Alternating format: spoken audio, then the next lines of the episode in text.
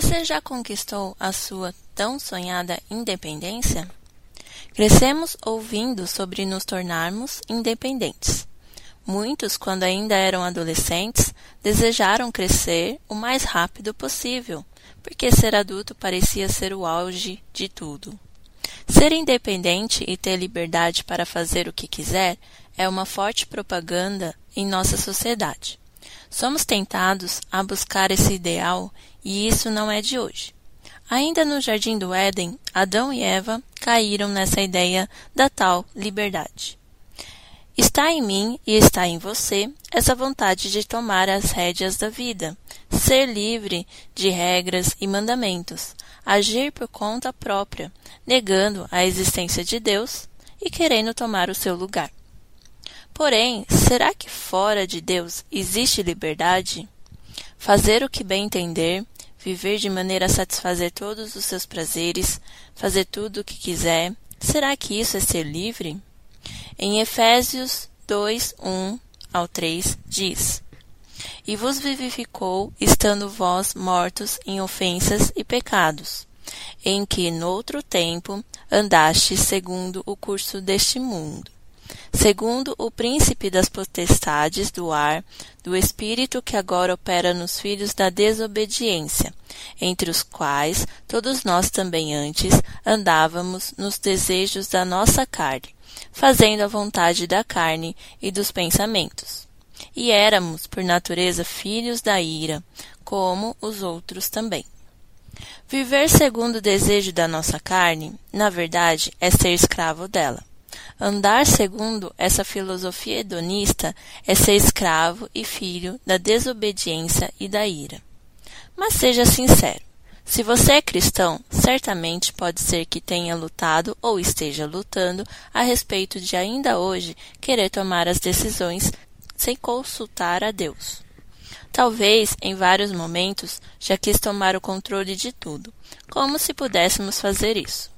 Ou seja, somos naturalmente inclinados a não colocarmos nossos problemas diante de Deus. Tentamos fazer de tudo antes, para então finalmente ir diante do Pai e falar sobre o assunto. Maquiamos nossas vontades carnais e até citamos a palavra de Deus, mesmo que de forma distorcida, para amparar nossas vontades. Tudo isso porque fomos moldados a acreditar que a dependência é algo errado ou ruim. Porém, já reparou que somos dependentes desde quando nascemos? Quando recém-nascidos, dependemos de alguém que nos alimente, que nos limpe. Depois, dependemos de quem nos ensine coisas básicas, como andar, falar, escrever e etc. Quando crescemos, dependemos de amigos ou tribos que nos assegurem a nossa identidade na sociedade e que nos digam como devemos ser. Dependemos de códigos e leis para viver em sociedade. Essa falsa ideia de liberdade pode nos pegar de maneira que podemos nos portar como cristãos good vibes, que não se diferencia em nada com os que não são cristãos. Mas a verdadeira liberdade nos liberta de nós mesmos do nosso egoísmo, para vivermos para um reino maior e melhor. Porque, se viverdes segundo a carne, morrereis. Mas, se pelo Espírito mortificardes as obras do, do corpo, vivereis. Porque todos os que são guiados pelo Espírito de Deus, esses são os filhos de Deus. Porque não recebestes o espírito de escravidão, para outra vez estardes em temor, mas recebestes o espírito de adoção, de filhos, pela qual clamamos, Abba Pai. O mesmo Espírito testifica com o nosso espírito que somos filhos de Deus. Romanos 8, 13 ao 16.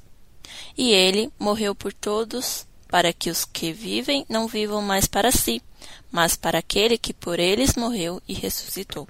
Segundo Coríntios 5:15. Porque os que são segundo a carne inclinam-se para as coisas da carne, mas os que são segundo o Espírito para as coisas do Espírito. Porque a inclinação da carne é morte, mas a inclinação do Espírito é vida e paz. Quando a inclinação da carne é inimizade contra Deus, pois não é sujeita à lei de Deus, nem em verdade o pode ser. Romanos 8, 5 ao 7. Mas agora, libertados do pecado e feitos servos de Deus, tendes o vosso fruto para a santificação e, por fim, a vida eterna. Romanos 6, 22. Que possamos lembrar que em tudo dependemos de Deus. Dependemos dele para abrir os olhos no dia seguinte em que acordamos. Dependemos dele para que o alimento chegue em nossas mesas. E nem é questão de poder aquisitivo para comprar, mas dependemos que ele faça crescer o fruto na terra e que esse fruto chegue às nossas mesas. Dependemos dele para que chova ou pare de chover, entre outras coisas. A nossa dependência dele em absolutamente tudo nos coloca no lugar correto, no lugar de filhos que sabem que o Pai eterno irá suprir e não dará pedras aos filhos que pedem um pão. E se você foi tocado por essa palavra e deseja abençoar outras vidas, não deixe de compartilhar via WhatsApp. Acesse também nossas redes sociais. No Instagram é palavradodia.app, Facebook Palavra do Dia app e nosso site www.aplicativopalavradodia.com. Fique com Deus e até mais.